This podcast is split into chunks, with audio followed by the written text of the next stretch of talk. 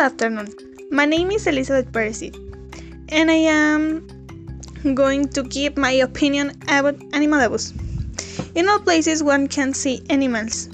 Think of hunger, homeless, sick, dirty, that is to say, abandoned. The most affected are dogs and cats. Previously, mistreatment of animals was considered normal, since especially some of them were used for loading work. Today, we have been improving this concept, but still, there are people who have pets that are like a toy for them, and there are unscrupulous.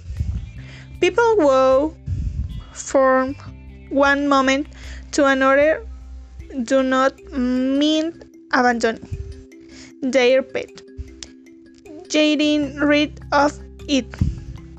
I still can't understand how these people, if they can be killed dead, they can do things like this.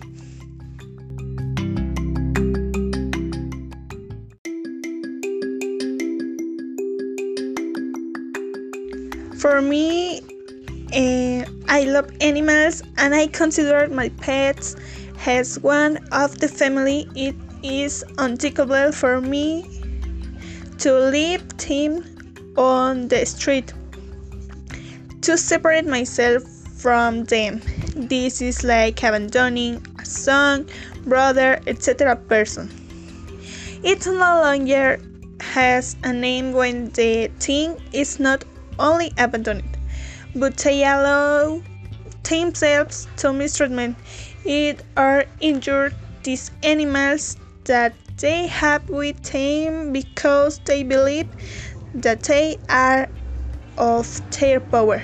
This is comparable to any mistreatment that can be done to a person. Since they are living beings that although they cannot express themselves, can feel and especially feel physical pain.